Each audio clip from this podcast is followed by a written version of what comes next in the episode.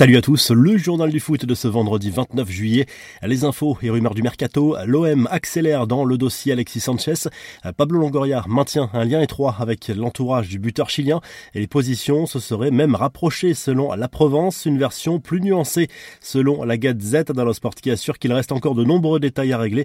L'OM aimerait qu'Alexis Sanchez pousse pour résilier son contrat avec l'Inter Milan.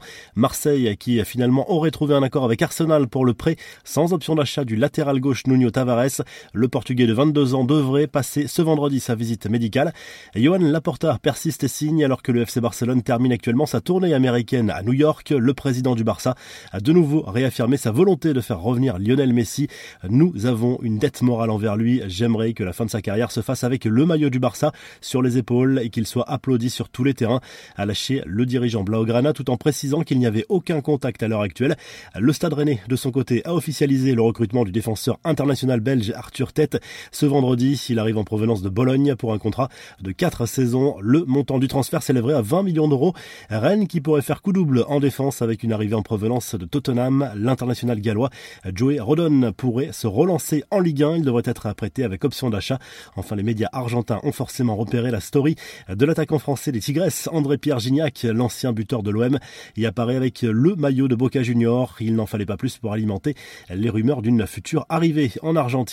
Les infos, en bref, Gerson calme le jeu après les révélations à propos d'une altercation qu'il aurait eue à l'entraînement avec son coach Igor Tudor. Le Brésilien a tenu à éteindre la polémique. Tous ensemble, pensons au bien de l'OM. Nous continuons à travailler pour grandir, évoluer et faire une belle saison ensemble. On ira chercher les victoires, a écrit le milieu offensif olympien sur Twitter.